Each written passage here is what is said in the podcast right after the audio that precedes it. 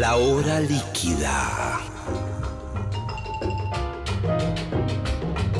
Palabras, historias, anécdotas, canciones destiladas a lo largo del empo. Un cóctel que se evapora, una hora que se escurre entre las manos. Mi nombre es Gillespie y les doy la bienvenida a La hora líquida.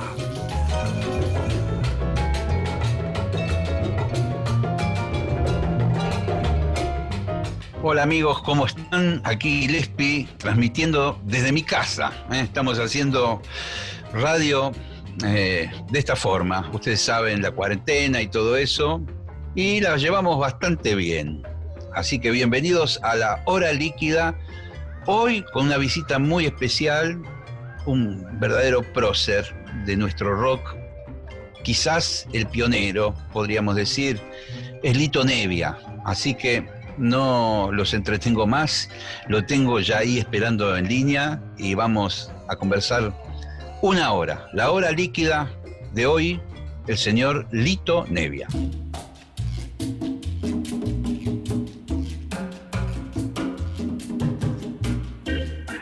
Estoy con Lito Nevia casi, casi, casi al alcance de la mano. ¿Cómo anda Lito? Tanto tiempo, mi querido amigo. Muy bien, Gillespie, aquí estamos encerraditos como corresponde. Desde el mismo día que llegamos de lo último que estuvimos tocando de gira por México y que dio la casualidad que el día que llegamos acá en Seiza comenzaba la cuarentena.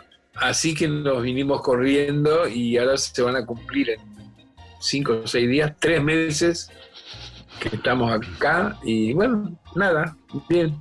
¿Cómo, cómo la estás llevando? ¿Cómo, cómo, tu vida eh, como músico y, y como ciudadano también? Porque me imagino que verás las noticias. ¿Cómo, cómo llevas todo eso? Mira, como, como músico nosotros, gracias a Dios, tenemos una casa muy grande, muy linda, vivimos bien y cuando no estamos de gira, que estoy casi todo el tiempo saliendo, viajando por ahí, volvemos y nos encerramos en esta casa porque también en la casa tenemos todas las cosas que nos gustan. Las cosas de, música, literatura, cine, pintura, todo lo que quieras. Entonces, ahora que estamos encerrados y que no se puede tocar en vivo, desgraciadamente, lo que hacemos es un poquito más de lo que hacemos siempre. Digo, toco más el piano que siempre.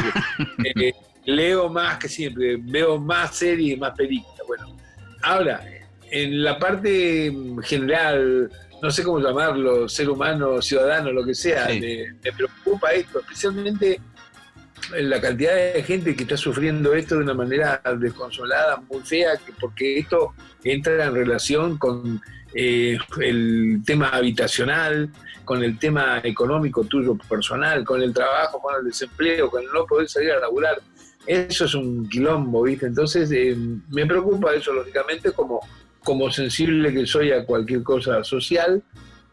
Y, digo, bueno, ojalá que termine pronto esta, esta cosa tan terrorífica que es una mezcla de, la peste eh, bubónica y Walking Dead, ¿viste? Esto es una cosa rara, porque además nadie sabe decir qué es. Todo el mundo pronostica, es más, no solamente todo el mundo pronostica, hasta tener gente que, que hace planificaciones eh, políticas tecnológicas de, de energúmenos realmente irresponsables que tanto locos. Nadie sabe qué es esto, che. Y en todo caso, con humildad y con respeto, deberíamos aceptar mínimamente que un poco es la respuesta de una cantidad de pifiadas que nos hemos mandado como seres humanos a la naturaleza. Es lo único que se puede decir. Lo demás, que te dicen, creo que el 8 se va a poder ir a jugar este, eh, al canguro frío, no sé qué, eso es una huevada, eso no es verdad. Ni que hablar todos los que firman en contra de esto, que me cago de risa, la verdad, que de eso, porque eh, es una falta de respeto a la humanidad, ¿no? Sí, sí, eh, sí, es cierto, coincido en todo lo que decís hay como una división de aguas en, todo el mundo, ¿no? Que se están escuchando cuando uno ve los canales de otros países y todo, eh, aparece siempre la idea de, la derecha y, la izquierda, por decirlo entre comillas, ¿no? Y más o menos con las mismas consignas. De, la derecha queremos queremos la libertad, cada uno quiere hacer lo que lo que quiera y todo eso.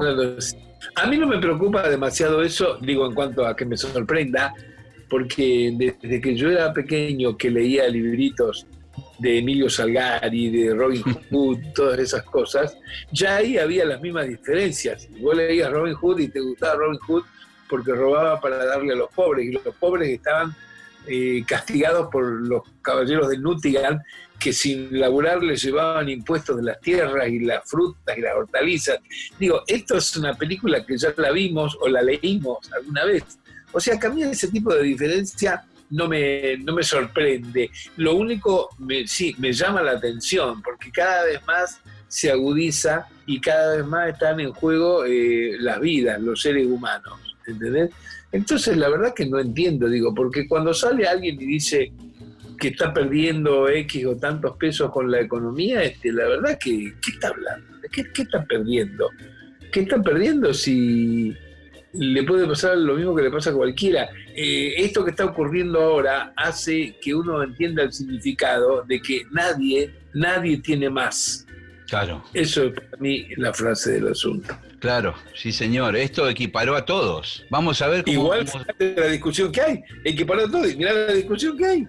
Hay discusión y, seremos testigos seguramente del futuro que no va a ser sencillo, no va a ser sencillo. No, no, no. ¿Cómo, cómo ves el tema de, nuestra profesión, de, salir a tocar y, todo eso? ¿Cómo, qué, qué, idea, te, qué te imaginás? ¿Volveremos a tocar en un escenario? En a, mí me parece, a mí me parece que de futuro, y no voy a poner fecha porque me parece que es una locura lo de, cuando leo que ponen fechas, ¿no?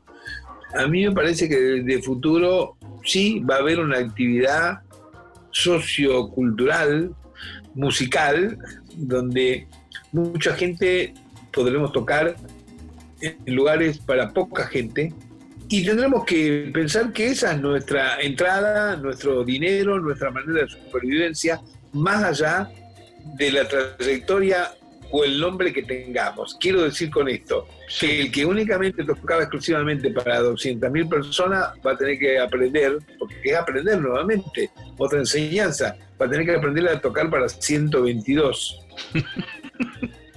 y cobrar eso. Eh, creo que van a aparecer inventos nuevos en cuanto me refiero a derecho de interpretación, el derecho autoral, ahí tienen que agudizar el ingenio. Eh, eh, ADI, Asociación de Intérpretes, INAMU, Instituto de la Música, SARAIC, Sociedad de Compositores, tienen que agudizar el ingenio, no cobrando más caro que lo que se cobra siempre, porque si no parece que la población tiene culpa por la pandemia. Y no es así. ¿Cuál es la manera accesible de poder seguir realizando cosas y que todos podamos seguir persistiendo innovando, trabajando y existiendo en esto.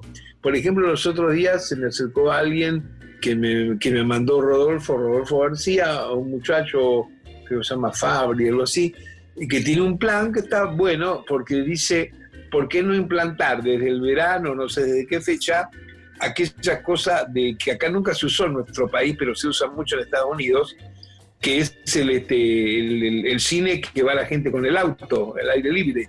Sí, señor, sí. El autocine. Entonces, el autocine, no sé cómo, acá no, creo que se hizo una vez tímidamente en Villa Gesell eso, pero no existe en otro país. En Estados Unidos está por todos lados eso. Bueno, y entonces hay gente que quiere ver un recital de no sé quién y está el músico tocando con papá y la gente está sentada en su auto y también en el auto le sirven un, un pie, una comida, una cerveza, lo que fuere. Digo, es una manera, estoy diciendo, para disimular esto, aquella cosa del recital que podían entrar 250.000 personas, pero entraron 450.000, eso no existe más.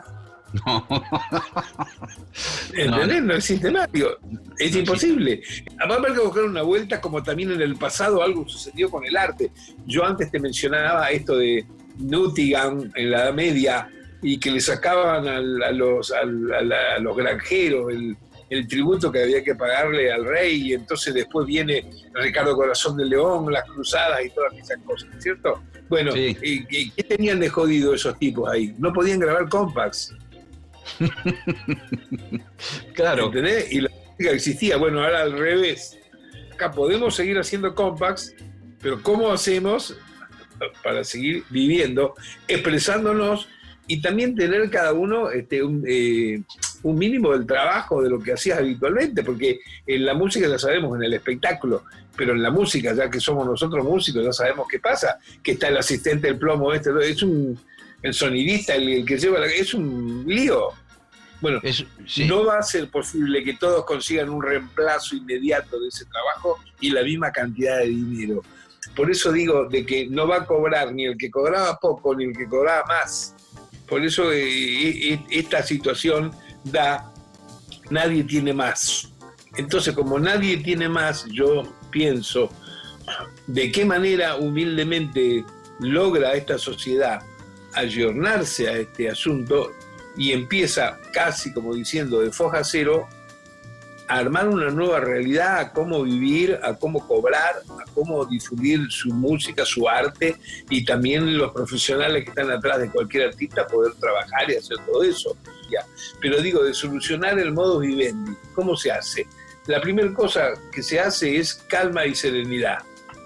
Ponerse nervioso es como si yo ahora salgo porque estoy encerrado y toco el timbre del vecino y cuando sale le muerdo una pierna porque estoy nervioso. Pero no, he visto cosas parecidas, ¿eh? He visto cosas parecidas por ahí, ¿no?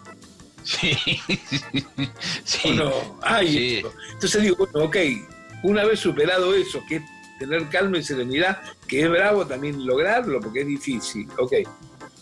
¿Cómo me organizo? ¿Cómo hago? ¿Puedo hacer esto? ¿Puedo tocar acá? ¿Puedo grabar? ¿Puedo hacer tal? No sé, puedo hacer eh, algo, no sé. Creo que hay algunas cosas para hacer y lo que pasa es que todas son nuevas, sencillamente porque esto que nos está pasando es nuevo. Es como vos decís, a mí me parece que es una muy buena oportunidad, no sé si finalmente el mundo se va a, mejorar, pero es una buena oportunidad de replantear un montón de cosas y como bien decís, eh, hacer una especie de foja cero, de empezar de nuevo en, muchos aspectos. Sí, sí. Sí, sí, eh, yo estuve pensando mucho en eso del mundo se va a mejorar pero también hay que entender a nivel realismo de que no hay una posibilidad de que es que toda la sociedad va a decir sí, qué equivocados que estamos, ahora vamos a ser todos buenos y yo, y yo quiero que el pobre sea rico y el rico tenga un poco menos y el cielo no sea tan azul. Nadie va a decir eso, no existe eso, ni en el principito existe siquiera. Sí, tenés razón. Pero bueno, al principio estábamos ilusionados, ¿no? Con esta especie de retiro espiritual donde todo el mundo se iba a replantear su vida, las cosas que hizo mal, las cosas que hizo bien. Claro, claro. Pero son las ganas de uno, ¿no es cierto? Digo, uno al comienzo ha pensado, a lo mejor vos pensaste lo mismo, eh, pensaste esa esta cosa metafórica que se arma a veces, que se usa mucho, que te dicen, eh, te pasa algo medio desgraciado, te dicen es una prueba que te mandan. Sí. Yo creo en eso de la prueba. Lo que pasa es que también soy consciente que hay gente que le mandan la prueba y los tipos siguen siendo unos hijos de puta. Entonces, ¿para qué mierda sirvió la prueba? Te mandan la prueba y el tipo lo hace igual. Entonces, falló la prueba. Digo, no es, que la prueba la prueba dice, che, ahora lo, puse en el rincón y la persona ahora es distinta. A mí me parece que lo de, lo de la prueba está relacionado con si vos crees o no crees, viste, es el, es el viejo chiste, viste, del, ¿Te acordás el chiste ese que había de que llega como un tsunami, eso, esta historia? Y, ¿Cómo hay un curita que. Claro, no quiere, hay un curita que no se quiere ir. Y el tsunami va avanzando, avanzando, va y empieza a llenarse todo. Y el único que no se retira de la zona, se van todos, se mudan, vienen helicópteros, lo rescatan a todo el pueblo. Y se queda él, no, yo, yo creo en Dios y nada más, y no quiero saber más nada. Yo sé que Él me va a ayudar. Y sigue, sigue, y, le va, y va subiendo el agua. Y al final eh, la mayoría de la gente se, salva porque se las toma, ¿viste? Pasa claro. el salvavidas, que yo qué. Y el figurita así, no, no, no, yo sé que Dios a mí no me abandonará. y de pronto, de pronto se escucha en el, medio del cielo, así, ¿viste? Brumoso, mientras sigue avanzando el agua, ¿viste?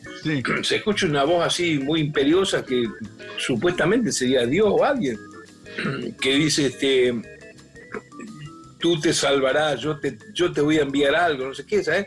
Y bueno, y al rato pasa un helicóptero y le tira unas sogas y él no agarra las sogas, no sé qué, y entonces el agua le sube y entonces dice, Dios me has traicionado. Y se escucha de nuevo la voz que le dice, no, boludo, te mandé el helicóptero y no subiste, dice. Estaba pensando en, cómo será tu vida, que siempre fuiste tan, tan activo, tan creador, constante, tan laborioso en tu obra. ¿Cómo, cómo es tu vida ahora donde no tenés las giras y no tenés esos compromisos que a veces cortan la semana? Eh, me imagino que tocarás el piano. ¿Seguís tocando a la mañana? ¿Todas las mañanas? Sí, temprano, temprano, sí. Hoy me levanté 7 menos 10. No, no, yo mi actividad está full siempre, eh, pero es cierto, lo que no tenemos ahora es esto de los viajes, esto de que viajamos tanto, ¿no? Imagínate que vinimos ahora justo para meternos en, el encierro, vinimos de México, que hicimos en 18 días 8 vuelos. O sea, esto, esta, esta, esta locura, de, ¿por qué es una locura? Eh, a ver, tenés que sacarte el cinturón, no, los zapatos también, y esto que parece que fuera de Al Qaeda, ¿viste? Y vas a tocar, solo se trata de vivir, es una cosa que te queda en la cabeza así. Pero más porque además lo que haces, lo que haces, si no, no irías, ¿no? Claro, claro. Entonces, bueno, esto no existe ahora en este ritmo de casa, no existe. Pero claro, se va reemplazando con que te llama mucha gente con que uno también es una persona accesible y, va viendo, sí, tal persona quiere charlar de esto, tal de lo otro, eh, grabo en streaming con otros músicos, toco, qué sé yo. Y hay, hay días que se me va la mano y tengo más actividad que cuando no pasaba nada. Acá dentro, interna, de que le debo un solo de piano a este, le debo un comentario sobre Leda Valladares al otro, le debo una... Es ¿viste? Pero bueno, siempre dentro de un ritmo de algo que uno quiere, que uno que uno lo hace con gusto, así que tampoco es un drama, ¿no? El, año pasado hicieron esa reunión con Nito Mestre, con Silvina Garré, con Soulé, que, sí, está que estuvo muy buena y que hicieron varios teatros y, y, shows en el interior del país y todo. ¿La idea de ustedes era seguir este año o eso fue puntualmente y, y se cerraba ahí? Mira, en realidad nosotros lo hicimos tres coliseos que estuvieron prácticamente llenos los tres. En un momento de mucha complicación en el país, justo un cacho antes de, que entre el nuevo gobierno y bueno, y, y, de cosas que pasan en nuestro país, que siempre hay algún problema de algo, bueno, estamos medio vacunados con eso. Este, pero bueno, hicimos los recitales y la verdad que la gente respondió parece que la química esta que se juntan tipos junados de distinta onda eh, llega mucho, la gente salía emocionada, la verdad que lo disfrutamos mucho, nos fue muy bien, y grabamos un álbum en vivo eh, que se vendió súper bien, bueno, todo bien. Y una vez que terminamos el último, que fue el primero o el 2 de diciembre, claro que había unos pedidos de laburos para poder también asomar la nariz entre febrero y marzo en estos festivales grandes que hay, todo eso claro, se suspendió no para nosotros, para todo el mundo. Y ahí quedó en la nada y cada uno sigue su, su onda, su vida, pero el momento que lo hicimos, la verdad que estuvo, estuvo bien, estuvo bueno, la verdad que lo disfrutamos y lo hicimos por, por compañerismo, por onda que tiene cada uno, viste, con el otro, ¿no? Te propongo escuchar alguna de las canciones que elegiste, por ejemplo, Mirándome. ¿Qué te parece?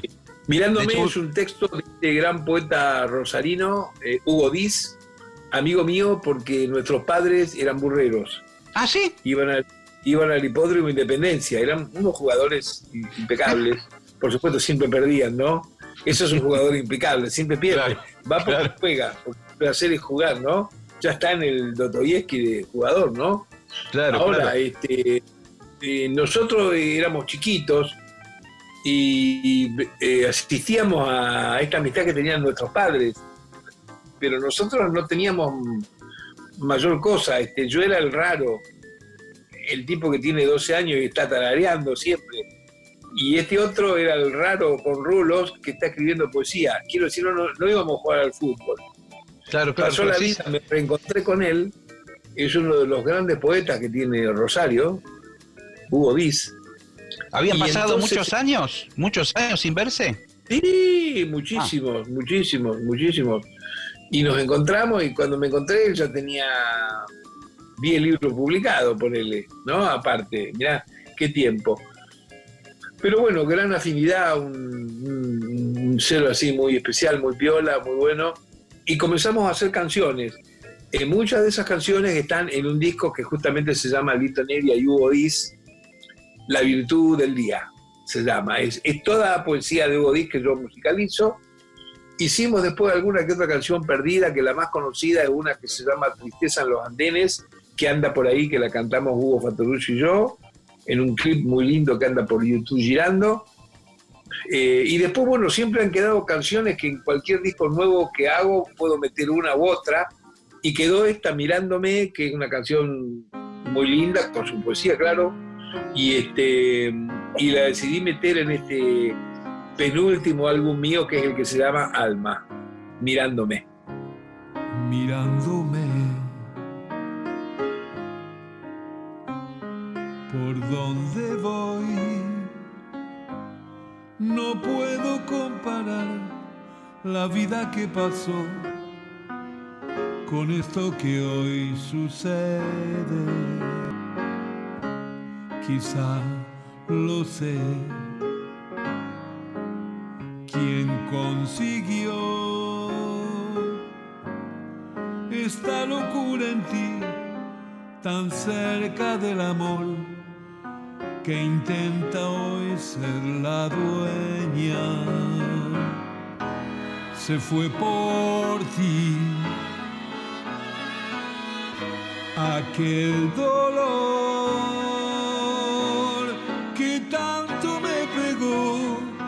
dejándome sin luz y estando el sol encima, mirándome por donde voy. No puedo comparar la vida que pasó con esto que hoy sucede.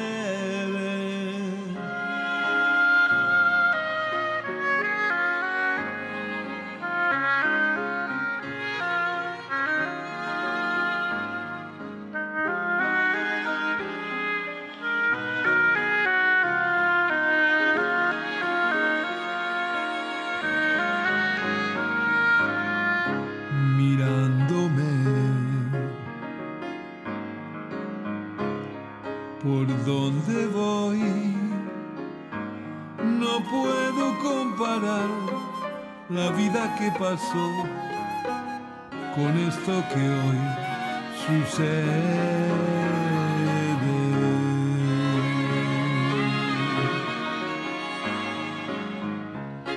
Mirándome.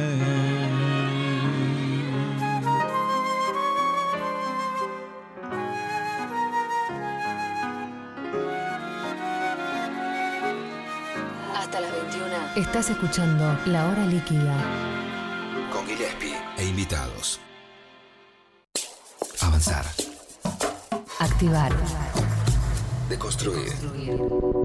Pensar. 937 Nacional Rock. El coronavirus produce una enfermedad respiratoria leve, que solo en algunos casos puede complicarse. Se tratoria cuando el contacto es cercano.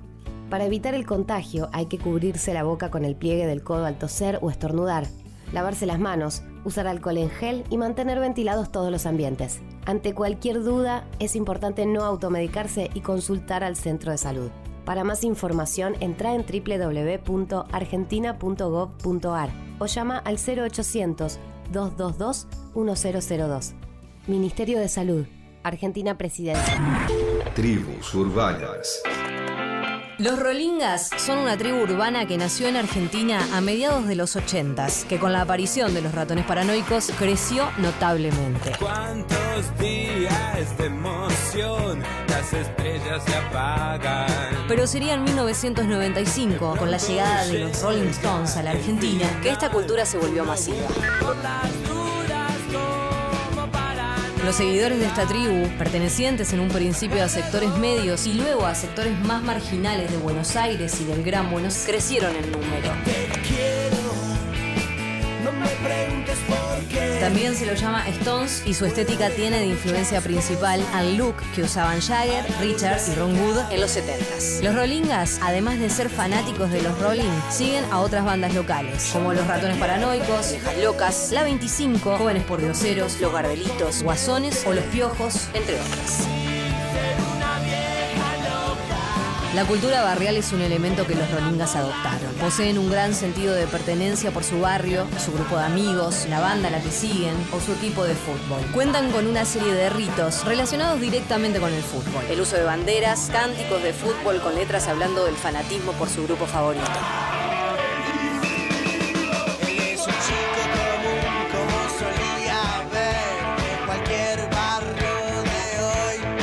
Cultura rolinga en algunos sectores también sigue a bandas como Patricio Rey y sus redonditos de ricota y a La Renga, entre otros grupos.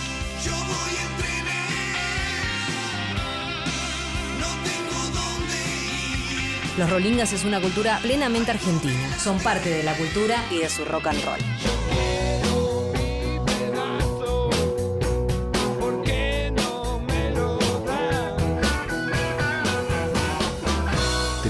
Urbanas.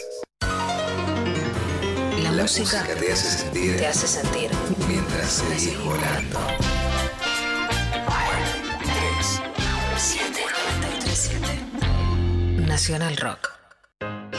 En el aire de Nacional Rock pasan cosas como esta. Estrellas, constelaciones, fugaces, datos, información, compañía y música, porque estamos en la luna con Grisel D'Angelo. Personas transmitiendo desde la luna el primer programa radial desde la luna y en cuarentena. Sí, con Agustín Camisa. Porque sí, porque no. Vaya uno a saber, pero así se dio y usted lo puede disfrutar aquí. Luna. Estamos en la luna. Lunes a jueves, de 21 a 0. Tranquilando. Y Grisel D'Angelo. En 93.7. Rock. Nacional Rock. Que salga la luna. 93.7. Seguinos en Instagram. Nacional Rock 937. Gillespie e invitados. La hora líquida. De 20 a 21. En 937. Nacional Rock. Muy bien amigos, seguimos con Lito Nevia aquí en la hora líquida. Qué gustazo, qué bueno verte Lito, eh, después de tanto tiempo. ¿eh? Alguna vez nos cruzamos por ahí, pero así, de, de refilón, en algún aeropuerto. Siempre nos o en- vemos casualmente, es verdad. Bueno, pero eso es señal también de que hay mucha actividad en cada quien y, y es algo positivo. ¿eh? Sí, me enteré que estás con el tema de tu programa de radio, que eso está muy Sí. piola. Sí, es una idea que se me había ocurrido como hace más de un año atrás, ¿viste? Porque me decían, eh, tenés que tener un programa de radio, y yo no, yo no soy una persona de radio. Eh, digo, no conozco los códigos, no los voy a disfrutar. No soy una persona para hacer un programa de radio que me llame alguien por teléfono. Eh, no tengo, digo, yo hablo después, una vez que me, me emociono con alguien o me sensibilizo, hablo como un loro, ¿viste? Hablo mucho pero yo no soy una persona espontánea para ese intercambio, como es, por ejemplo, Dolina, esta clase de tipos que dicen manzana, empiezo a hablar de manzana, ¿viste? Yo no tengo eso. ¿Entendés lo que voy? Sí, Entonces sí. yo digo, no, yo soy muy tímido, muy metido para adentro. Yo la única manera que me puedo sentir bien es como si yo hiciera un programa que yo me levanto a la mañana y digo, che, a ver, ¿qué puedo escuchar hoy? Y digo, vamos a escuchar este disco de Ornette Coleman, y ahora vamos a poner este disco de Goyeneche y este otro que cantó Aquel Vargas, y después pongo este de Mito Nacimiento. Y hablo sobre estas músicas. Eso es lo único que yo voy a estar a gusto y que le puede servir a alguien como una cosa distinta. Para mí me, pare- me parece un programón ese. Bueno, digo, tengo que armar ese programa. Pero ¿qué pasa? Cuando lo comenté en algunos lugares, también apareció gente que me lo quiso producir. La palabra producción hoy en día en el mundo que vivimos no existía cuando yo empecé con los gatos salvajes. No existía Claro. ¿qué era producir. ¿Cómo producir? No existía porque vos te producías a vos mismo, si no había nada. ¿Me entendés? Entonces te dice, te voy a producir. Cuando te dice, te voy a producir, eh, eh, si pescas a un tipo que es un buen productor, es decir, que te conoce y que sabe tu onda, sirve. Y si te pescas uno que cree que te puede cambiar todo porque eso es su sistema de producción, te tenés que ir al psicólogo, porque te mata sí. el tipo. Te ¿No mata, te arruina, te anula, te dejas de ser quien Claro. sos. Míticamente aparece uno que te dice, te voy a producir. Y vos le decís, ¿qué vas a hacer? Y te dice, mira, yo te veo a vos. No, yo no quiero que me veas. Vos no, no me tenés que ver a mí, yo soy yo ya. ¿Para qué me vas a tener que ver? ¿no? Entonces, bueno, eh, hubo unas propuestas dos años atrás y la propuesta era que yo tenía que compartir el programa hablando con tal locutor o con tal mujer o esto, una cosa que era un disparate, que iba a salir mal, que iba a estar mal. No, aparte for- yo- forzado, no, no generado por vos Claro. ni con gente de tu confianza, eh, algo aleatorio. Claro. Te pongo a fulano y hagan un programa. Claro, claro. Y yo dije, si yo no, no, no estoy buscando el programa de radio porque tengo que, gracias a Dios, no tengo que comer del programa de radio, no, no es mi, mi actividad principal, tiene que ser algo que a mí me dé gusto, que bueno.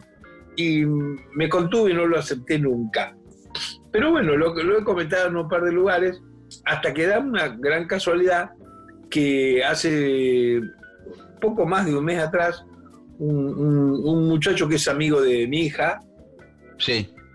que, que es productor de radio, justamente, lo nombraron gerente de programación de Radio 10. Sí. Bueno, él se puso chocho, contento, y diagramó, un- como hace cualquier tipo que lo nombran en ese cargo, ¿no? En- novísimo, eh, qué, programa colocar. Y se acordó de esta anécdota y me llamó por teléfono y me dijo, me gustaría que pudiera hacer el programa como sea. Y yo le empecé a decir, pero mirá, yo, no, no, no, no, yo ni lo escucho, yo quiero que lo hagas como, bueno, ok. Y empecé el programa la semana pasada, eh, a las 11 de la noche, todos los sábados, está ahí. Eh, firmé un contrato de seis meses, que está muy bien, eh, auspiciado por una marca de instrumentos, Pure Sound, que, que me paga un, un dinero razonable, digno. Y, pero lo, lo más lindo y más piola de todo es que yo hablo y pongo la música que se me canta y nadie me dice nada. Y escúchame. Imagínate que el programa con Fran Zappa. Ah, bueno. Dice, dice, a ver, dice, ¿cómo lo empezarás? No, ¿Con una que sepamos todos? No, lo empecé con Fran Zappa. Sí, en este programa no se escucha nada que sepamos todos. Son otras canciones. Debe ser la primera vez que suena Frank Zappa eh, en la Radio 10. ¿Y, y cómo lo, lo haces técnicamente? Lo haces desde tu casa, ¿verdad? ¿O vas al estudio? Mira, eh, ah, lo hago de mi casa, lo reformateo con, con algún nivel de compaginación y técnica desde el estudio de Melopea. Eh, terminan de hacer ajustes de cámaras al sonido de ellos en, la propia Radio 10. Eh, lo, que- lo que sí está claro, no, no estoy en el momento haciéndolo y mucho menos ahora que no puedo salir, que no se sale, que no se... Pero bueno, debutó la semana pasada, eh, mucha gente contenta, que le gustó. Este, y yo estoy entusiasmado porque es una cosa nueva, qué sé yo, nada, nada, eso solo. Hay, hay, yo sin mal no me acuerdo, ¿vos no, no hiciste brevemente un programa en radio municipal o algo así? Sí, ¿O yo nacional? tuve un programa, pero, pero ese programa que tuve, que fue en el 72 al 73, era una especie de programa como una especie de corre- corresponsal de guerra. Esa radio era la tierra de nadie. No se sabía si había alguien vivo dentro. Parecía Claro, esos claro. pueblos de Walking Dead, ¿viste? Que no sabía si había alguien y hay un tipo transmitiendo. Y estaba yo transmitiendo de 2 a 4 los sábados, donde hablaba lo que se me cantaba, no había locutor, no había nada, solo un muchacho flaco, un flaco que ponía los discos que yo le llevaba, y yo invitaba a alguien a compartir conmigo y tocar un poco porque había un piano de cola ahí desvencijado. Claro. Entonces un programa, un programa llevé, que todavía no eran sui generis, famosos, lo llevé a Charlie Nito, otro programa lo llevé a Morris que vino con la mujer y el Moisés. En el Moisés estaba uno que rompía que no podía hacer, que quién era, Antonio Viravén. Antonito, sí. Otro lo llevé a Ro- Y entonces este, era así, este, che, ¿tenés un tema nuevo? Sí, tocalo, qué. Y, después yo interrumpía y decía, no, ahora vamos a escuchar este tema de eh, My Navy y al Blackie. Y después el otro decía, ahora yo te voy a mostrar este tema con la guitarra. Bueno, tuve ese programa que creo que eh, le había puesto de melopea, todavía no tenía el sello yo, eh, pero me gustaba esa palabra ya, y le puse melopea, y el programa creo que duró unas 20 emisiones, ponele, hasta una vez que la radio, ya momentos escabrosos de nuestras épocas, eh, fue tomada por creo que gente de Guardia de Hierro, y entonces de pronto, viste, salir a hacer un programa y me veo tipo con cartuchera, como en las películas western, con revólver y uno con la ametralladora. y me sacaron con una ametralladora de ahí. Y Pero terminó no todo. Porque yo, un enemigo, porque yo fuera un enemigo público, sino porque cuando tomaron radio sacaban con una ametralladora todo lo que estaba parado. O sea, no fui más a hacer el programa, imagínate, ¿no? Y después también me enteré que borraron la mayoría de las cintas. No tenés nada de eso. ¿Eh? No te, no te quedó nada de, de, de ese programa. No, ¿sabés qué quedó? Me quedaron seis programas que Miguel Grimberg, tres días antes, no sé qué noticia tuvo de que iban a ir a quemar todo, porque era tipo Fahrenheit, Sí, sí, sí, sí. sí. el hermoso de, de Ray Bradbury. Quemaban las cosas, ¿viste? Porque querían hacer una, una- una purga tan increíble que quemaban. Menos mal que a mí me sacaron de la radio, si no me quemaban la radio. Bueno, no, pero es una demencia esto. Che, y entonces un día me llama este Miguel Grimberg, muchos años después, y me dice, mira, yo me logré llevar un bolso con cintas de mi programa, él tenía unos programas ahí, y pude rescatar, me dice, seis tuyas. Así, al montonazo.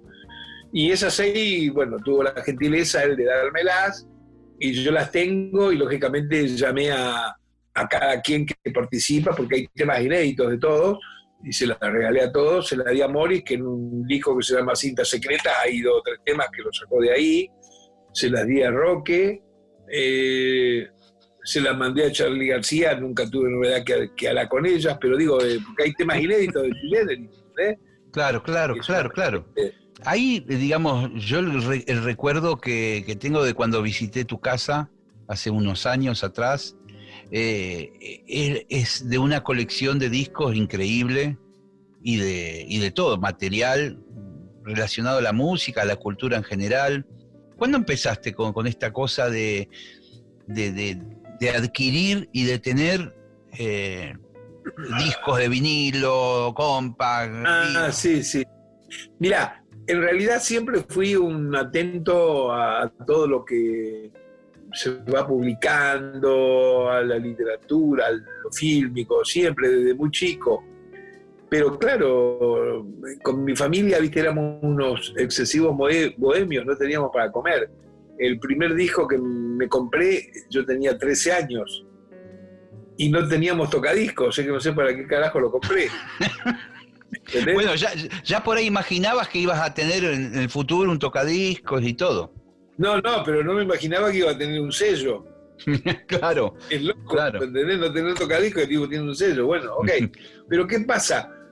Eh, empecé a conseguir discos, bueno, y un poco también me, me enajenó esta cosa de que en todo ese tiempo de mi adolescencia, conseguir un disco acá o una guitarra o algo era una cosa, no era que tenías que ser rico, ni siquiera siendo rico, no se conseguía nada, era imposible. No, esos discos son de afuera, esas guitarras son de afuera, no me tenía podrido a mí eso, ¿viste?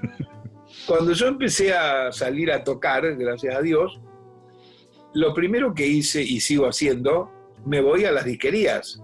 O sea, si vos mañana te vas este, a, qué sé yo, a Río de Janeiro, te digo, andar a la Rúa de Rosario, hablar con Carliños y te saca una cantidad de discos de música instrumental brasilera que acá no lo vas a encontrar en tu vida, ni en las logias brasileras de discos actuales. El Beto Pascual, Humilde Dato, Johnny Half, todo eso. Bueno, una vez que a vos te gusta mucho esto y vas consiguiendo discos, un disco te lleva al otro, porque ya conoces el productor, esto, el sonidista, dónde se grabó, qué sé yo qué. Encima yo en el metí como músico. Y bueno, y se hizo una, una cosa habitual en mí, que yo de los lugares que voy, yo he ido a tocar a 20 países. En todos los lugares he ido a las disquerías que vos quieras, de canje, de esto, de permuta, lo que, lo, lo que no te imagines, yo me he metido. A veces me he venido de viajes con 400 álbumes. Claro, claro. Eh, eh, pero es un tesoro que vos tenés ahí. Es Bueno, un- ahora porque pasó la vida y tengo mucho.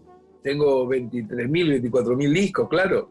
Los he ido pergueñando así, comprando y escuchando de a poco y conseguir esto y conseguir lo otro. Y además eso te va dando una facultad de, de conocimiento alrededor de la producción, ¿viste? Que te pasan cosas que son casi cómicas, te diría. Los otros días, por ejemplo, viste que ahora se está publicando algunos álbumes de grandes artistas, oldies, se está publicando solamente en digital. Se Sí. supone que son, eh, que son eh, publicaciones para el gran coleccionista. Por ejemplo, han salido eh, cinco o seis discos de los Beach Boys que no van a salir físico. De todos los grupos ingleses han salido, norteamericanos han salido cosas. Propaganda, yo mismo he sacado, eh, que está en iTunes, Spotify, todo eso, los archivos de Nevia. Son 10 álbumes míos de cosas inéditas en vivo en Uh. París, Estados Unidos, en México, en Rosario, en Chaco y no sé dónde. No sabía eso. Claro. No, no, no, es que eso no le damos ni publicidad ni nada, está puesto ahí. El que es buceador busca y lo compra. Bueno, entonces los otros días, ¿qué pasa? Hay un- uno de los tantos grupos que a mí me gusta de, de mi juventud inglesa, que es Manfred Mann. Sí. Manfred es un grupo así, y yo tengo de Manfred Mann entre recopilaciones, temas, inéditos, esto que hicieron, ¿verdad? tengo más o menos 70 álbumes. No sé si me explico, bueno, tengo mucho. Pero siempre hay algo nuevo, ¿entendés?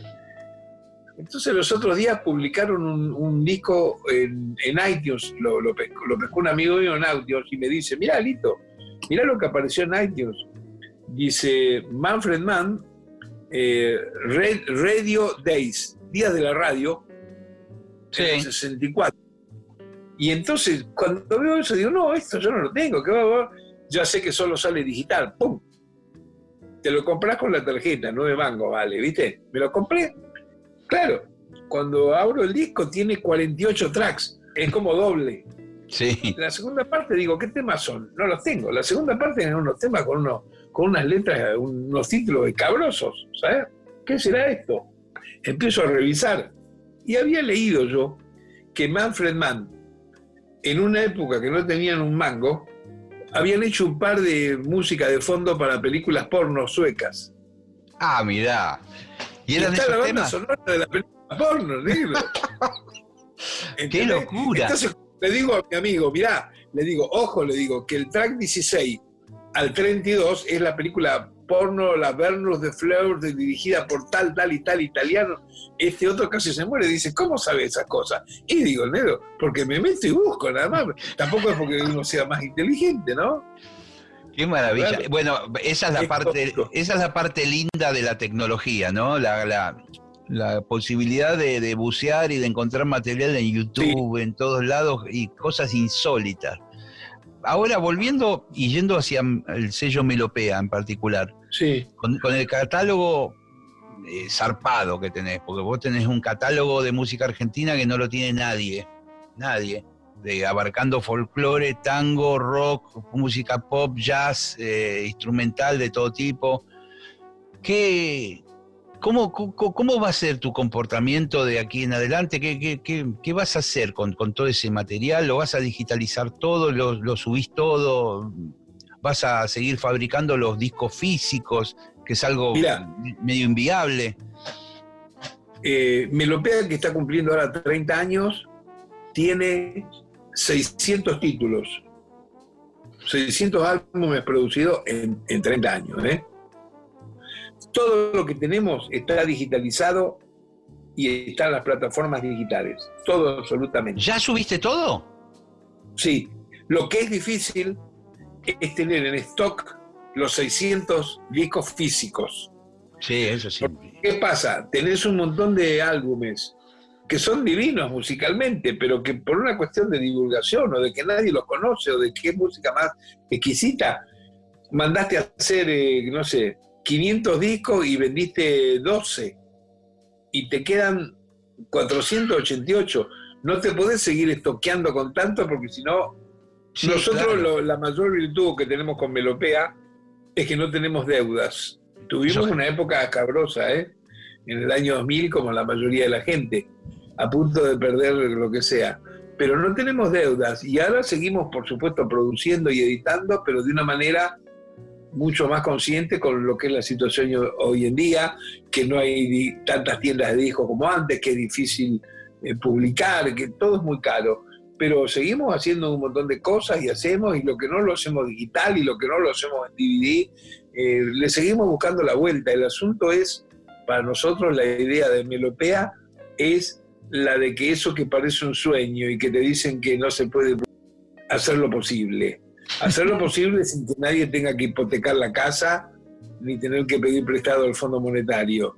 Nada más, hacerlo, hacerlo. Lo que pasa es que si vos te metés en esto como negocio, sí, y, y- y querés a los tres meses a ver si te compraste un departamento con el resultado, eh, no es el negocio. Te tenés que meter en otra cosa que puede ganar más guita, que puede ser prostitución, drogas, armas, prostitución financiera, ¿entendés? Pero no en producir discos.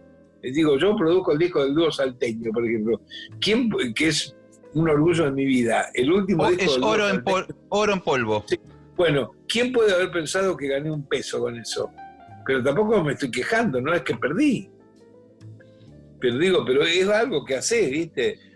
Sí, ahora, ahora parece mentira que escuchándote a vos que seguís adelante pese a todas las siempre dificultades que, coyunturales que nos presenta nuestro país y todo. Y grandes sellos, grandilocuentes, con incluso multinacionales, con dinero de afuera y todo, no producen más nada, o cierran, o se van. Eh, y vos decís, ¿cómo? Si ustedes que tenían a los grandes artistas, vendedores, marketineros, a los músicos de moda y todo, no pudieron mantenerlo, ¿qué fue lo que falló? En Bueno, yo creo que lo- no, lo que falla es que los objetivos de toda esta gente que vos me mencionás son distintos a los nuestros. Y por otro lado, la, la gente que hace esto en nuestro país particularmente, eh, son gente con todo respeto, como se dice hoy en día, que son empleados de estas compañías extranjeras. Nosotros somos los dueños y con los dueños no quiere decir que somos unos cancheros. Quiero decir, somos los que ponemos un peso o perdemos o ganamos y lo hacemos con cosas que amamos con el alma. El resto de la otra gente está cumpliendo honorosamente un trabajo y me parece respetable, pero no están haciendo algo en lo que pueden arriesgar la vida. Están haciendo un business que cuando les va bien, con quien sea, no sé, Soledad, Soledad es una maravilla. Si después salió, no sé, eh, qué sé, Diane Warwick, Diane Warwick, no, cualquiera es una maravilla. Acá no. Acá producimos música. Eso es más o menos la explicación, no le veo otra, yo digo, no, porque si no, ¿Cómo, por cómo, eso digo, cómo- me- cómo terminaste con, con aquel eh, eh, doloroso eh, forcejeo que tuviste siempre por la música de los gatos? Mm, Bueno, no terminé ni terminaron ellos, pero ellos no pueden terminar. Me han amenazado por todos los lugares que corresponden como bien mafiosos que son los tipos acá en nuestro país. Vamos a contarles un poco a los oyentes, por ahí no saben cómo es bien la historia. Que, que Lito, vos firmaste en algún momento, cuando eras muy joven y debutante, Cuando era menor, cuando era menor de edad, eh, unos contratos que te, que te esclavizaron de por vida hasta que te mueras, eh, con todos los Claro. derechos. eh, no sé cómo era la proporción de los derechos, pero era ridícula a la era compañía discográfica. y además los discos van pasando de mano en mano con nueva, nueva gente que lo va comprando como si fuera kilos de carne de un frigorífico. ¿Entendés? Y por otro lado, tampoco está cuidado tu material, porque cuando yo me cansé y dije, vamos a sacar los discos de los gatos, es porque hacía 28 años, 28 años que los discos no estaban. Es decir, es ridículo. Te guste o no te guste, una canción como La Balsa, dicho por la MTV o Rolling Stone o quien se le cante, que es la canción más popular, Sí, ibas a una disquería y no la podías comprar. Y no la podías comprar porque estos tipos que dicen que son los dueños de la grabación no la publicaban. Entonces, bueno, yo me tomé todo y le dije, háganme ustedes un juicio.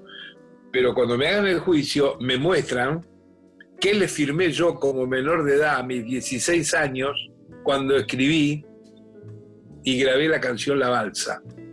¿Hay algo para discutir eso? Tráeme todos los abogados de la tierra que quieras, que yo estoy preparado. Nada más. Finalmente ¿Ves? lo, pudi- lo pudiste, los pudiste publicar, esos discos.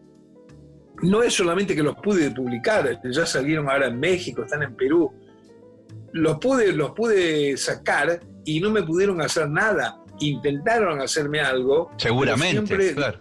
De una manera este, deshonrosa, porque nosotros fuimos a una mediación que ellos pidieron. Y entonces yo le dije a mi hija, anda vos, digo, porque yo soy un tipo que se pone a veces medio, eh, digo, si voy yo voy a empezar a romper una silla o algo. Y fue mi hija que tiene otra calma, ¿viste? Y ya mi hija, este, los tipos se asustaron con mi hija, porque no sabían qué responderle. Porque mi Sí, hija les por- decía, "Muestre- muéstrenme el papel firmado a mi papá, porque a mi papá le va a gustar verlo el papel. Y si ustedes tienen el papel firmado, él les pide disculpas. Y se fueron. y venía la segunda mediación, y la segunda mediación la abortaron ellos porque no tienen un carajo que mostrar. Entonces, lo cortés no quita lo valiente, como dicen. Eso es lo que tienen que hacer los tipos. Pero yo no les quiero hacer ningún problema, porque si yo hubiera querido algún problema, hubiera hecho una demanda por dinero, como hacen la mayoría de la gente que se queja de algo. Yo no pido un peso de nada. Solamente estoy diciendo, esas grabaciones memorables, memorables para mí, tienen que estar editadas. Y yo las edito porque me corresponde, carajo. Las hice yo con mis compañeros. Yo canté, yo escribí, yo toqué. Nada más. Eh, ¿Me podés, eh, o más que nada a, lo- a los oyentes, decir cuál era el porcentaje eh, que le daban al artista por, por, por Sí. entregarle prácticamente un disco y, y con un contrato a perpetuidad? Es decir, no es ni por Sí, 20 a ni por 30. 5% después de descontar los no sé cuántas cosas del costo del disco, 5%, pará. Y cuando cruzaba la frontera, quiero decir Uruguay, que fuimos con los gatos a tocar a Uruguay y fueron 100.000 personas a vernos. Ya cruzando Uruguay, decía en chiquitito la letra, el 50% del exterior. O sea que ahí cobrábamos el 2,50. ¿Entendés lo que te digo? Bueno, este, un día estábamos hablando con los hermanos Fatoruso, ¿sabes? Y yo le decía, che, ustedes tienen que hacer algo también. Bueno, eh, Por son los unos personajes, los adoro, ¿viste? A ellos, Sí. claro, los adoro. Entonces digo, tienen que hacer algo, no pensando en que uno va a ganar ni va a cambiar el mundo, no, pero digo, un poco de. Tiene que haber un poco de, un poco de respeto, digo, por lo menos en tipos que en su momento ya le vendieron, nosotros con los gatos le vendimos 7, 8 millones de discos. Eso solo significa que algún día alguno de estos atorrantes de esa compañía tendrían que haberme llamado a tomar un café, aunque sea, pero digo, como para conocerme, a ver quién soy yo, porque yo que no soy nadie, vendí 8 millones de discos y ellos no hacen un carajo. ¿Cuál es, ¿Dónde está la diferencia entre nosotros? ¿No? Tendrían que respetarme. Bueno, no, no te convida nadie, te quiere, no, te dan con un hacha, te calumnian, te dicen cosas feas, las tengo todo por ahí, está todo bien. Bueno, entonces le digo a los Fatorusos, los Fatorusos son unos petardos divinos extraordinarios, ¿viste? Extraordinarios músicos y nunca le dieron bolilla ni a contar. Entonces le digo, escuchame, le digo, a Osvaldo le digo, en el cielo que está. Le digo, Osvaldito, porque hubo imposible hablarle de esto, ¿no? No se, no Sí. se acuerda cómo se escribía Shakers, ¿viste? De su chabola. Pero, pero Osvaldo no, Osvaldo era más. Entonces le digo, Osvaldo, hazme un favor, digo, estoy haciendo una colección de cosas en mi casa. Mandame la copia del contrato de los Shakers, que la quiero Claro. poner al lado de los gatos porque es infernal la fotocopia. Y- y- es vergonzoso.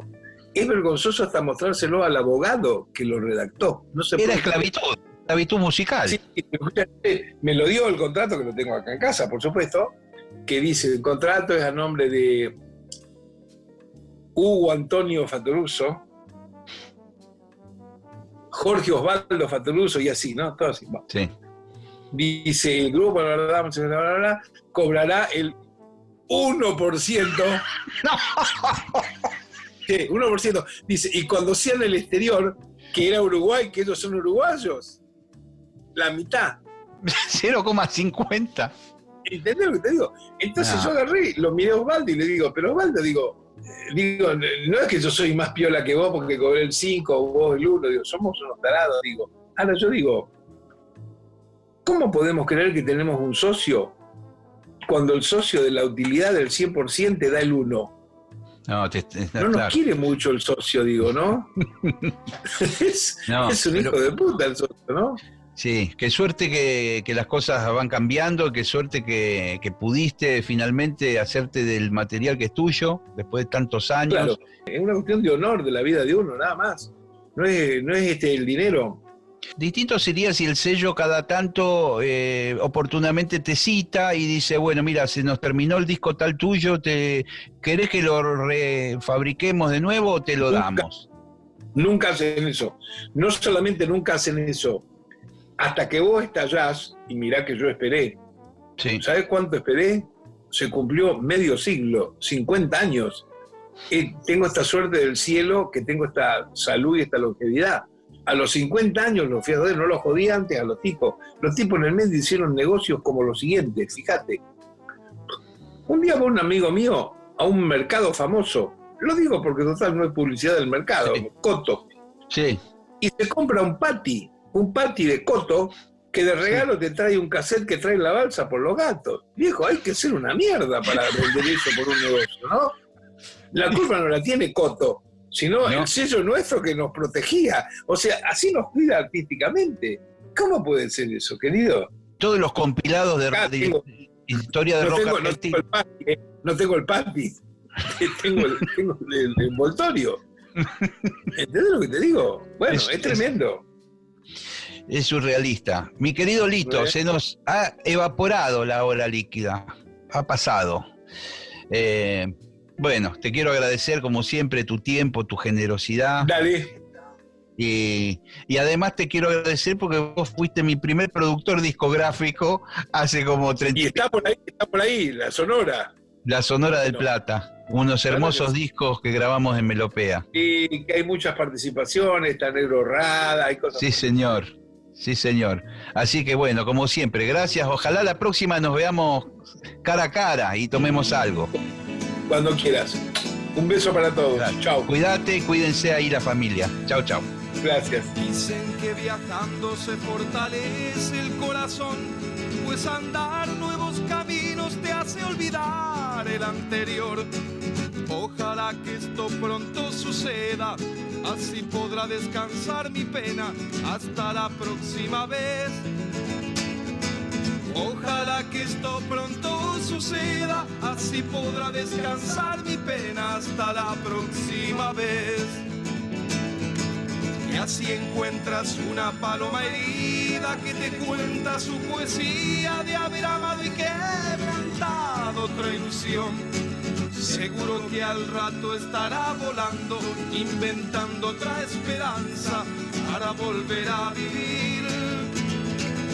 Seguro que al rato estará volando, inventando otra esperanza para volver a vivir. Creo que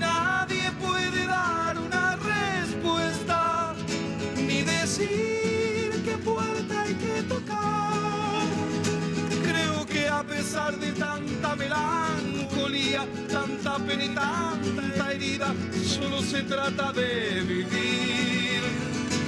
En mi almanaque hay una fecha vacía, es la del día que dijiste que tenías que partir. Debes andar por nuevos caminos para descansar la pena hasta la próxima vez.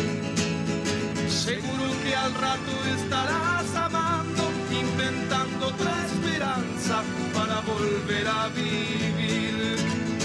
Creo que nadie puede dar una respuesta, ni decir qué puerta hay que tocar.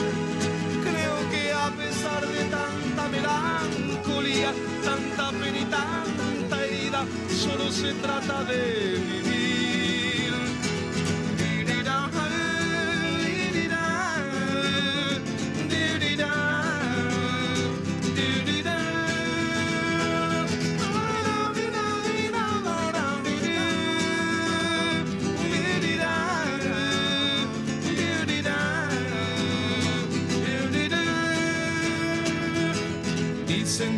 Viajando se fortalece el corazón, pues andar nuevos caminos te hace olvidar el anterior.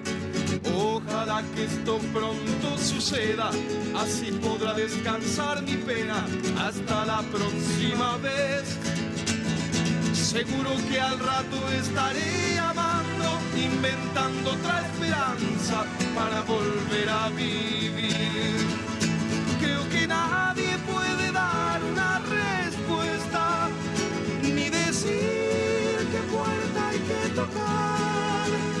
Creo que a pesar de tanta melancolía, tanta pena y tanta herida, solo se trata de vivir.